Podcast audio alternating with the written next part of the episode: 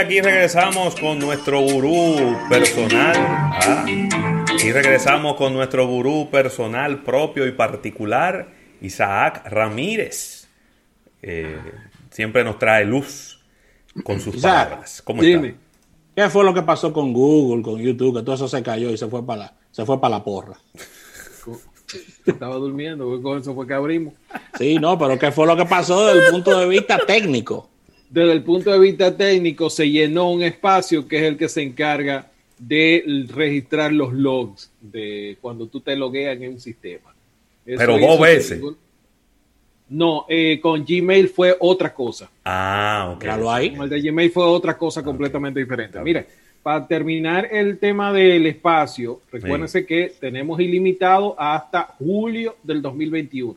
A partir de ahí, eh, va a tener que pagar por los 100 gigas, empezando en 2 dólares al mes. Eh, para, eh, por ejemplo, los, déjame eh, mostrar. ¿Cómo que se llama eso? Vaina One, ¿cómo es? Google One. Google One.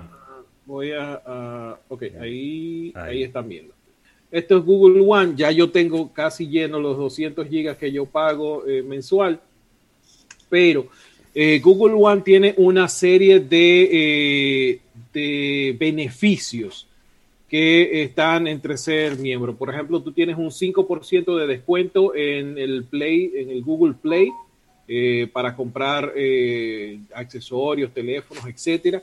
También tienes tres meses de Stadia, que es la plataforma de juegos de ellos, eh, la versión Pro, completamente gratis. Y tienes, por ejemplo, recompensas en el Store por tu comprar en Google Store eh, eh, artículos y hasta un 40%. Y por eso fue básicamente que yo la, me suscribí la primera vez. Eh, un 40% de descuentos en hoteles.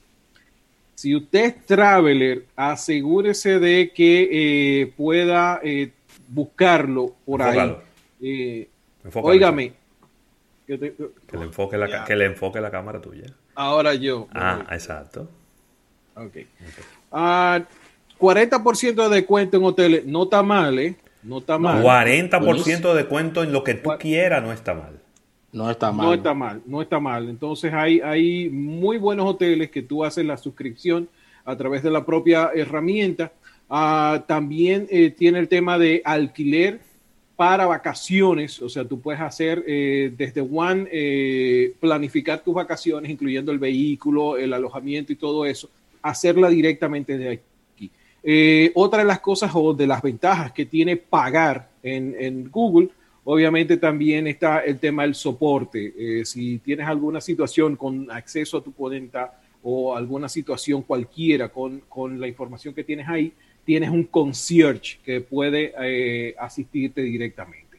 Y esa es una de las cosas buenas que tiene el pagar. Si no, recuerden que si usted no paga, usted paga con sus datos por lo menos aquí hay un poco más de control eh, respecto a ese tema. Miren, la otra cosa que tenemos que hablar es eh, precisamente de la situación que se ha estado viviendo en términos de hackeos durante la última semana. El asunto parece haberse salido prácticamente de control. Y eh, primero, esta semana nos vimos con las agencias eh, tanto el Departamento del Tesoro como el Departamento de Comercio, que fueron eh, hackeadas. Eh, ellos alegan que fueron unos hackers rusos. ¿Y una vez le meten el mano a los rusos? No, no, no hay quien le meta mano a los rusos. No, lo que quiero decirte es que siempre le echan la culpa a los rusos. No, claro. Sí, o sea, siempre. No importa lo que pase. Sí. No importa. Fue, En, fue en Santo Domingo, pero fueron unos rusos fueron unos hackers rusos. Eh, o, ruso o chino. O ruso o chino. Sí, siempre. Pero, o sea, eh, déjenme decirle, en Ucrania están bastante avanzados. ¿eh? ¿Cómo? En Ucrania están bastante avanzados. También hay unos muchachos ahí israelitas que son muy buenos. muy buenos hackeando. Pero por dos de las empresas más importantes, una es Solar Winds, esa fue una empresa que no tiene nada que ver con paneles solares ni nada de eso, pero eh, una de estas empresas precisamente fue hackeada y la otra fue FireEye. Eh, ¿Por qué son importantes estas dos empresas? Primero, eh, la empresa FireEye es la que hace aplicaciones que son las herramientas con las que nosotros probamos las vulnerabilidades dentro de las empresas. Eso se lo robaron. ¿Ok? Las herramientas que utilizamos para buscar cómo un hacker te puede atacar y qué vulnerabilidades tú tienes, eso se entraron y se lo robaron. Pero la otra, SolarWinds, es todavía peor porque posiblemente los hackers se metieron el año pasado, dejaron unos backdoors en esas herramientas que se han estado distribuyendo durante todo el mundo en más de un año y eh, dejaron esa, ese espacio para que pudieses meterte por ahí.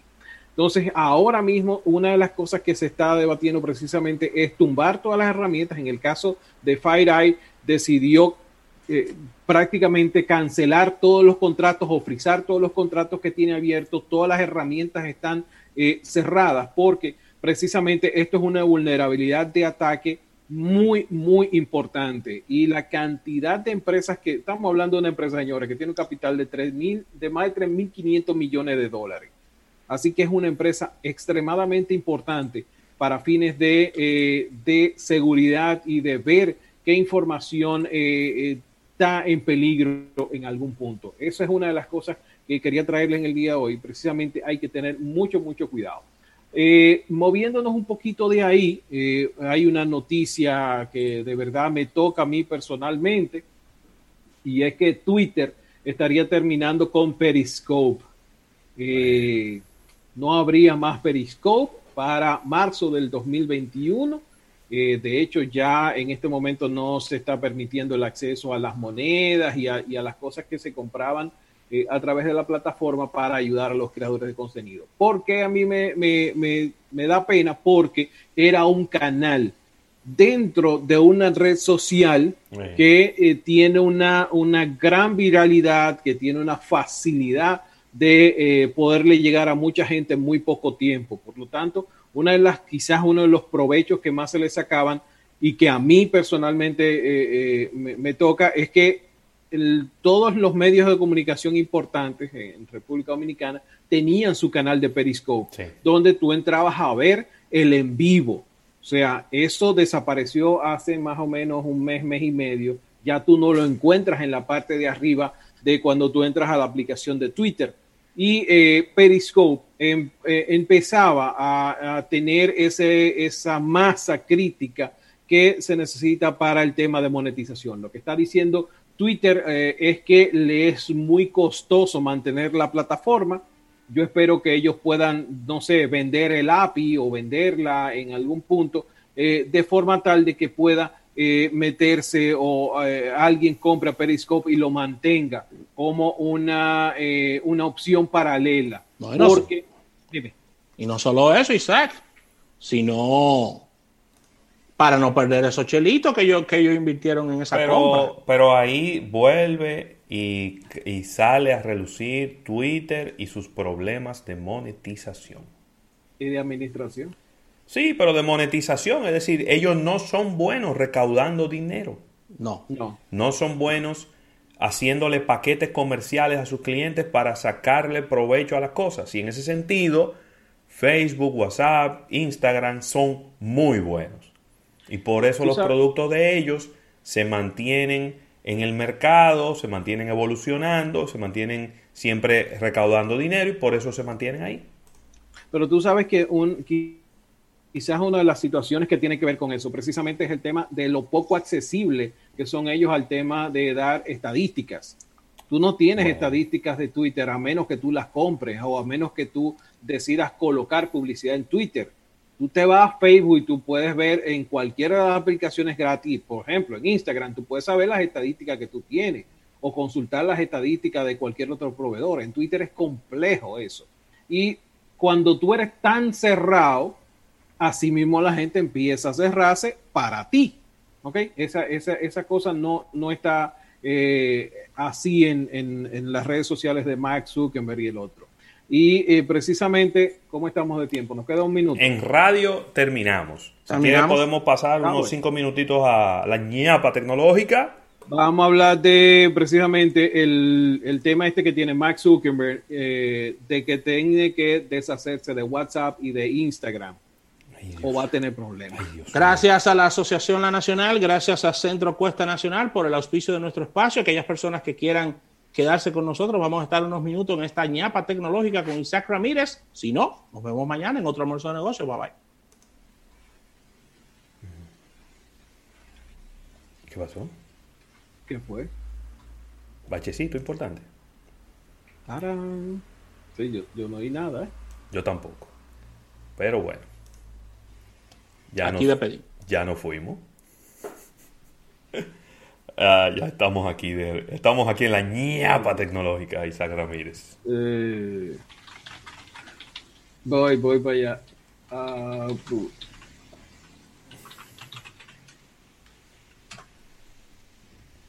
Mira, dice por eh, aquí Irving Mercedes, si pueden, toquen el tema del tremendo problema para la imagen de Apple. Tenían cuatro meses sin pagar a su subcontratista en una planta en la India, los empleados terminaron saqueándola. ¿Tú crees que eso, ¿tú crees que eso es un problema? Bueno, al final termina convirtiéndose en un problema de Apple, pero yo no creo que Apple le haya dejado de pagar a uno su contratista en la India. Yo creo que ese, ese lío se le pega a alguien en la India, ¿no? Sí, eso se le va a pegar a alguien en la India. Eh, esto era lo que la es una, un grupo taiwanés, Instron Infocom, el Manufacturing ellos, eh, ellos fueron los que dejaron de pagarle los sueldos a los empleados de hacía cuatro meses. Es una de las plantas que se encarga de eh, fabricar iPhones. Eh, imagínense ustedes, imagínense ustedes en medio de esta pandemia y no recibir un, un dinerito. bueno, la, yo estoy viendo aquí que AFP está diciendo que no hubo lamentar, no hubo nada que lamentar en términos de eh, personas heridas y eso, pero sí, eh, obviamente las instalaciones fueron completamente saqueadas. Sí, le dieron para ellos. Eh, le, dieron, le dieron para ellos. Pues yo me voy a liquidar yo mismo con este iPhone. Exacto. Ya, no me paguen. No, tú te imaginas los prototipos y, cantidad de cosas que podían haber ahí. eso cuesta 100 veces más que lo, lo, que tenían ahí dentro. Pero eh, eso es parte, y de hecho eh, Apple estuvo hablando, eh, ay Dios mío, a mí se me olvida cómo se llama, el que abre en el anuncio de Apple, que abre como una, una laptop. estuvieron hablando precisamente de las situaciones que han tenido con el tema de los retrasos en las diferentes fábricas por el tema de coronavirus. ellos han, incluso están pensando mover sus eh, plantas a sitios que estén más tranquilos que China. Eh, vamos a ver si eso ahora con la salida de Trump, que él sigue negando que perdió. Yo, no me entré a, Twitter a ver, la Trump tiene como en 50 en línea. Este tweet ha sido que, como 200 reportes en línea, porque él, él, sigue insistiendo. La Melania, la pobre, lo que está loca por largarse de ahí, ya ella tiene un SAM preparado con unas amigas y unas cosas, o sea que ella... Melania, dicen que ella tiene, que, tiene, el divorcio listo. Yo no sé si es verdad, vamos Yo no lo dudo. Yo no lo dudo. que está medio harta Porque ella está, ella está realmente harta. Y que ese señor eh, sigue insistiendo lo mismo. Siento un precedente muy, muy feo, muy feo. Miren, con lo respecto a lo de Max Zuckerberg, 48 eh, fiscales eh, generales y la Comisión Federal de Comercio, ellos presentaron una demanda la semana pasada en contra de Facebook. Están alegando, eh, entre otras cosas, monopolio y utilizar su dinero y su capacidad para apabullar a las empresas que no podían por ejemplo, si yo no puedo competir contra ti porque tú tienes algún asset mayor que yo, eh, sencillamente te destruyo, te compro o clono lo que tú estás haciendo.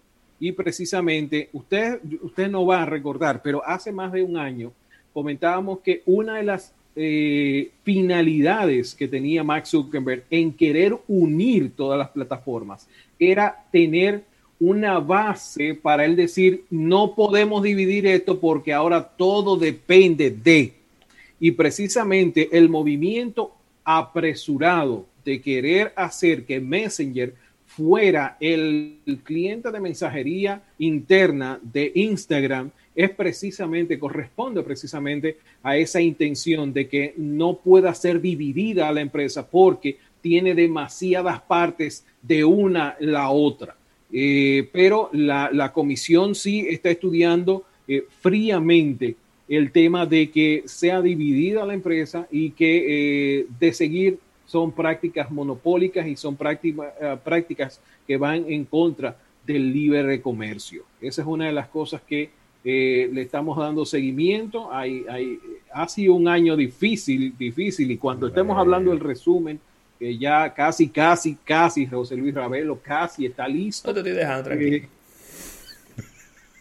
Eh, tranquilo. Papá, es resumir, o sea, porque la gente. No, no, me dijo, no. Oye, oye, oye. Solo es importante que tú sepas que tenemos hasta, de madrugada para hacerlo, ¿eh? Eso es una buena noticia. Sí, pero ven acá. yo le dije, le, le, comentaba a alguien, mira, tengo que hacer resumen. Ah, pero es fácil, este año no ha pasado nada. Ajá. No pasa. Todo lo contrario. o sea, el segmento de la gente normal no ha variado mucho porque ha estado parado 6, 7, 8 meses. Pero tecnológicamente hablando, señores, los 3, 4, o sea, tenemos los 8 meses del año que hemos estado hablando de innovación en todos los campos, en todos, o sea, en términos desde alfabetización, desde educación, economía, eh, en todo, hardware, cámaras, smartphones. Estamos hablando de más de 145 nuevos dispositivos que se han lanzado, pero también tenemos que hablar de computadora, tenemos que hablar de realidad virtual, de servicios en la nube, o sea, una cantidad de cosas. Señores, vimos pasar un Zoom que tenía 23 millones de usuarios a tener 450 de la noche a la mañana en 45 días. Eh, vimos herramientas que no existían como Google Meet, crearse de prácticamente de la nada. Vimos un Facebook meterse en eh, crear eh, eh, salones a través de WhatsApp. O sea, nada de eso estaba desarrollado hasta este año. Y, Satya Nadell, que, ese muchacho tiene una iluminación, lo que le faltó a Balmer y, a, Bill Gates en términos de desarrollo y de expansión, lo tiene Satya eh, él estuvo diciendo, óyeme, nosotros hemos hecho más en tres meses que en los últimos diez años en términos de innovación y aplicación de nuevas tecnologías, más que en tres meses, 90 días que en los últimos diez años. Y eso, eso, eso es mucho, mucho. Pero estamos trabajando, estamos trabajando aunque usted nos escuche. Cierro con esta. a la gente de SUX, que es como se pronuncia, eh, es una subsidiaria de Amazon. Eh, es, eh, recuérdense que Amazon estaba bregando con el tema de los vehículos eléctricos y vehículos autónomos. De hecho, ya hay algunos desarrollos en, por ejemplo, en Seattle hay unos vecindarios que ya cuentan con unos robots que son los que hacen el delivery de los paquetes.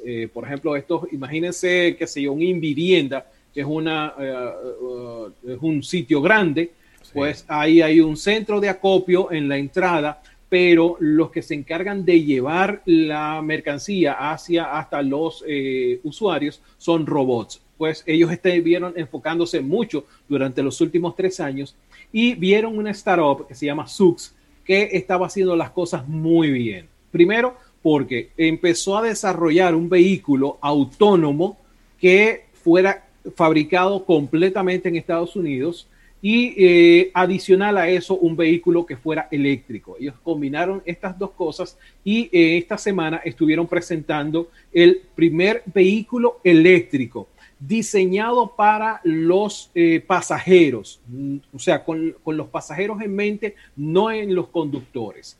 Estamos hablando de un vehículo, si puedes te metes a Gadget Dominicana, déjame pasarte el enlace, Ravel ahí tienes.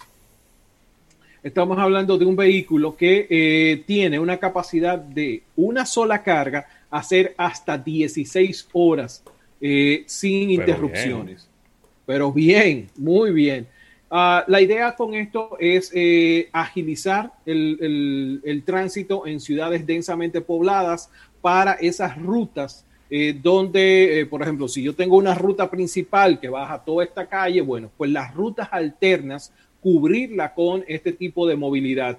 los vehículos soportan hasta cuatro personas pues, cosas muy chulas es que tienen, por ejemplo, cada asiento tiene un cargador inalámbrico que tú lo puedes colocar ahí, tienes música dentro del propio vehículo y eh, funciona perfectamente de forma autónoma. Sencillamente eh, tú puedes compartir el, viaje con personas o puedes decir, ok, yo quiero el vehículo eh, completo y hacerlo yo todo.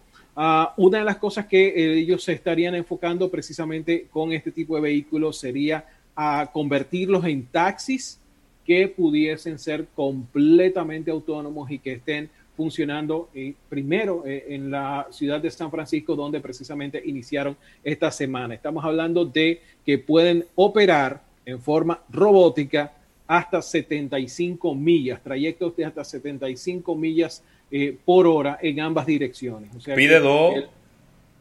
te pido dos. Está bonito. Pide dos, pide uno rojo y uno blanco. A, mí me encantó de verdad el, el bicharraco porque está... Se parece mucho a algo que mostró Ford, fue en un CES. Eh, Ford, yo creo, no, Toyota. Toyota, uno de esos, sí, uno de las grandes. Recuérdate que eh, Toyota y que ellos estaban trabajando algo con Domino's Pizza para convertir eso en el en anaqueles adentro de, pizza. Sí, sí, sí. Y tienda de zapatos. Tienda de zapatos, exacto, que fuera como un retail en cuatro ruedas. Eh, bueno, Toyota fue uno de los que presentó un modelo. Este se parece mucho, eh, pero en términos de, de el Made in USA es uno de los, de, los principales. Obviamente hay todo un tema de hardware redundante detrás de esto. Se utiliza radares LiDAR para poder ubicarse en el espacio-tiempo de todas las cosas que están a su alrededor e incluso eh, pasar eh, todavía más. este dispositivo está, o este vehículo está equipado con inteligencia artificial que puede predecir hasta eh, una esquina más adelante el comportamiento de lo que pueda ocurrir y en función de eso empezar a tomar decisiones de forma previa para evitar choques, para todas las cosas. O sea, yo estuve viendo eh, las pruebas que ellos estuvieron haciendo el año pasado en Nuevo México eh, y de verdad, señores, el, el, bicho superó todas, todas las pruebas, todas las expectativas que tenía la, la ¿cómo se, el, hay, la FMVSS, que es la Standard Federal Security Vehicle Motorizer. Ya, a veces la institución con el nombre más largo del planeta. Pero eh, superaron todos los estándares y eso está muy, muy bien. Así que con esta quería cerrar precisamente a, a raíz de que en República Dominicana estamos debatiendo si yo puedo coger un taxi con quien a mí me dé la gana o no. Ay, Dios eh, mío yo, déjame, no, yo iba a cerrar, iba a cerrar tranquilo, pero es que no. Deja eso. Que ellos, ellos van a tener, déjame decirte algo, ¿eh? déjame decirte algo. Yo creo que ahora mismo están, toda esa gente está reunida viendo cómo que le van a buscar la vuelta, porque saben que el, mensaje que se mandó fue un mensaje equivocado. Pero claro que sí. Lo, lo, mandó un, un sindicalista.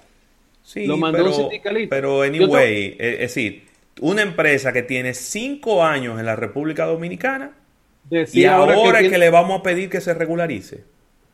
Es decir, no, tiene, una locura. No, tiene mucho sentido, ¿verdad? No, tiene, mucho sentido. Eh, pero yo le voy a decir algo a los amigos, eh, porque veo que David Collado nada más utiliza las redes sociales cuando quiere patrocinarse, no para meterse en el charco. Eh, hay algo muy, muy grave. Cuando usted sale de República Dominicana, usted no va a coger un taxi que usted encuentre en una esquina, ¿verdad? No. Entonces, muchos de nosotros estamos utilizando desde hace años estas aplicaciones. Que nos, por ejemplo, yo estuve en España con Lyft, estuve en Alemania con Uber, porque nos sentimos más cómodos de poder ver quién rayo está llegando y que en algún punto tener una idea, nosotros para nuestra tranquilidad mental, de que en algún punto alguien depuró a ese individuo antes de entrar y que hay algún procedimiento que se sigue para que ese individuo esté ahí. No es lo mismo que tú recoges a alguien en la calle que te lo recomendaron. No, no es lo mismo. Entonces, yo me pongo en el lugar de cualquier turista que venga a República Dominicana. Claro. De cualquier turista. O sea, ¿por qué yo voy a coger ese que me están diciendo ahí si yo aquí tengo todos los datos? Y ahora hay una cantidad de, formas. Por ejemplo, yo puedo eh, grabar el viaje eh, eh, si por ejemplo estoy utilizando Uber, por decirle una de las aplicaciones, yo puedo grabar el viaje y en caso de que haya una reclamación, esa grabación completa de mi viaje se sube con todos los datos del conductor, el trayecto que hicimos. O sea, óyeme, eso no lo va a tener nunca un chofer de esto, que se le está atravesando hoy y sacando turitas por los brazos, dándole galletas. Eso yo, yo eh, le, le aplaudí para cerrar ya. Le aplaudí al amigo José Peguero que subió un, un video precisamente hablando sobre la situación, eh, donde él decía, va a estar todo bien y las autoridades, entiéndase, eh, turismo, entiéndase, Intran, gobierno, quien sea, va a estar todo bien hasta que Fox o CNN claro. agarren un video de eso. Y, y, cojan, y hagan un reportaje. Y hagan un solo reportaje. Y venga uno de los hoteles más caros de, las islas, uno de los, una de las cadenas de hoteles, y le diga, yo le voy a poner cuarto a ustedes para que hablen de eso durante tres semanas. Sí. Para ver si va a venir un turista aquí a República Dominicana. Sí. Para ver que no, no vamos a comer los hoteles y todas las cosas, nos lo vamos a comer con aguacate. Sí, desbaratando con los pies lo que se ha hecho con la mano. Pero ven acá, si un esfuerzo, y, y, te lo digo porque a mí me duele, porque ustedes saben que yo estoy bregando con turismo desde el año 2014. Sí, sí y, sabemos todo el esfuerzo que se hizo en la ingeniería que hubo que hacer para que no me haga hablar que voy a terminar diciendo este pana que subió déjalo así, déjalo así, de, él, sus 100 días de él, los 100 días de él. No, no, no. no fue el país entero que ha puesto de su, de su, de su parte, no, fue él que vino. Sí, sí. No te, no te moleste, que yo sé que tú, después, después te sube la presión y tenemos problemas. Gracias, Isaac. Gracias por toda esta información que compartes con nosotros. Gracias a toda la gente que estuvo con nosotros. Déjame saludar a unos cuantos. Junior Alberto de Frías, Leandro Sosa, Heidi Jiménez, Junior Beltré. También está Iván Mercedes. Está Nietzscheana. Oh, me gusta porque ella es fanática de Nietzsche. Ricardo Acosta, eh, Sandy Victoriano. Déjame ver. Patricia Fernández, Raymond Pichardo, Rafael Morel, Bason Vázquez, gracias.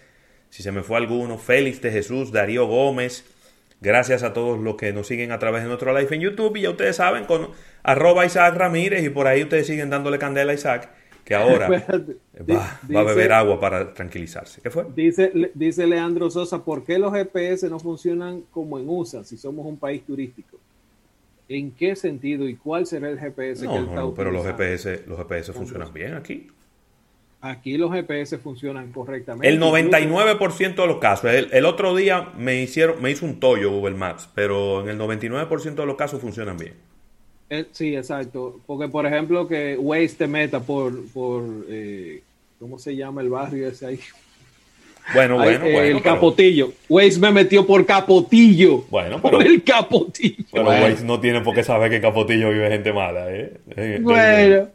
Pero eh, no, ellos funcionan, funciona bien. Y aclarando que la mayoría de gente en el Capotillo es buena, ¿eh? Son unos pocos. No, claro. Son, unos pocos que, para que después no digan. De Capotillo Defender. Rafa, despida. Así que gracias Isaac Ramírez, gracias a nuestro público de YouTube. Mañana nos unimos en otro almuerzo de negocios. Bye bye.